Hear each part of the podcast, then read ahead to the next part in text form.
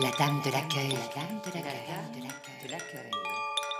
Quatre jours par semaine, Marlène tient l'accueil du CCO La Rayonne, un lieu culturel et associatif inclassable à Villeurbanne, ville singulière et multiple à l'est de Lyon. Dans ces semaines si courtes, une cascade de rencontres, d'événements et de paroles remplissent ces journées. Prenez donc cinq minutes qu'elle vous le raconte.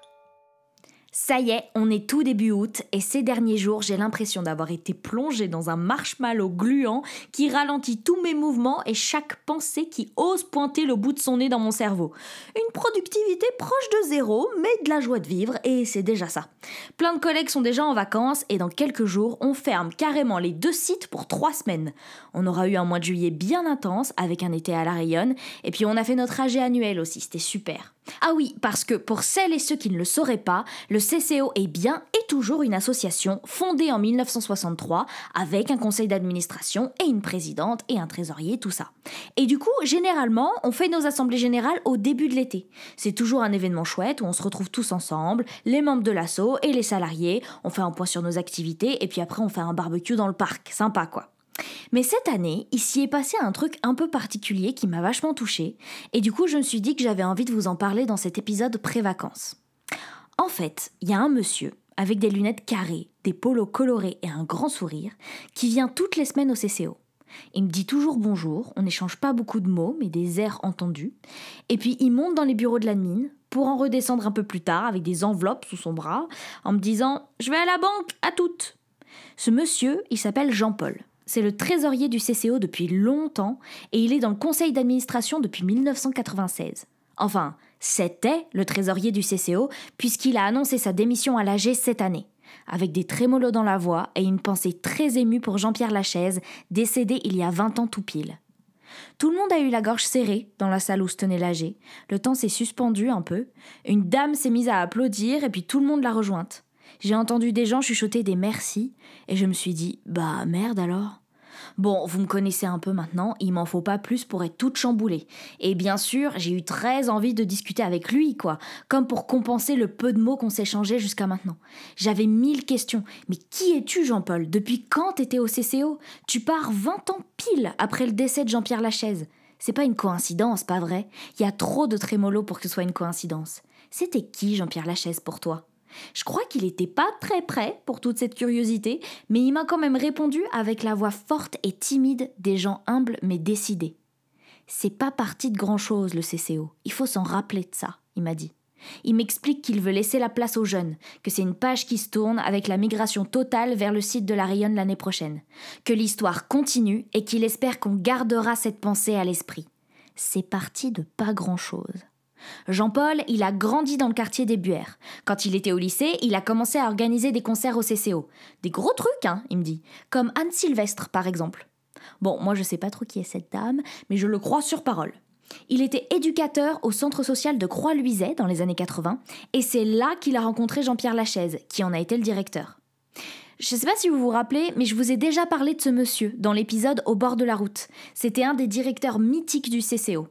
D'ailleurs, le site rue Georges Courteline porte son nom. Vous savez, c'est celui qui organisait des séjours au ski pour les gosses vraiment pas riches, qui en entassaient 15 dans un gîte pour 5 et que ça se prêtait les paires de ski, tout ça. Jean-Paul, il me parle de Jean-Pierre Lachaise comme de quelqu'un de très important dans sa vie. C'était mon second père, quelqu'un de grand, d'à l'écoute. C'était un juste en fait. Jean-Paul, il était dans le CA quand Jean-Pierre Lachaise est devenu directeur du CCO. Il était dans le CA quand ils ont décidé d'embaucher le premier salarié permanent. Il était dans le CA quand ils ont décidé de déménager de lieu et de construire la rayonne. Et il était aussi dans le CA quand ils ont décidé d'ouvrir le CCO illégalement pour accueillir des grèves de la faim en soutien aux Kurdes ou contre la double peine. Et ça d'ailleurs, c'est Geneviève qui m'en parle le mieux. Geneviève aussi, elle fait partie du CA depuis les années 80. Elle connaît même le CCO depuis bien avant parce qu'elle était assistante sociale dans le quartier des Buères, dont les bureaux étaient juste à côté du CCO. Elle me peint un tableau incroyable, Geneviève. Un tableau dans lequel ça fourmille de gens qui sont habillés comme dans Stranger Things, des gens qui parlent beaucoup, qui sont investis, engagés politiquement et socialement, des gens qui se retrouvent au CCO. Et le CCO qui devient un lieu d'échange, dans lequel on se posait plein de questions. On n'était pas seul, me dit Geneviève. Et pour faire du lien entre ces gens, pour fédérer, Jean-Pierre Lachaise, encore lui. Je l'imagine gesticulant et tout sourire, debout avec une guitare sèche à la main, tenant tête et animé par des mots comme Il faut faire barrage à l'injustice. Apparemment, rien ne l'arrêtait, et il est resté très investi jusqu'à son décès prématuré en 2002. Et après sa mort, est-ce que cette effervescence est retombée? J'ai demandé timidement à Geneviève.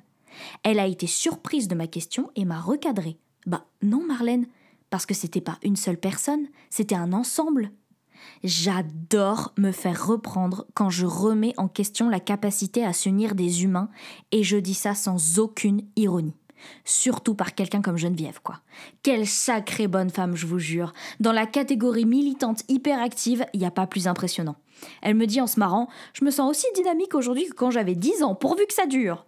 En plus d'être hyper investie au CCO, c'est la fondatrice de deux grosses associations l'AVDL, qui lutte contre le mal logement, et l'ADL, qui aide plutôt au retour à l'emploi et à la formation.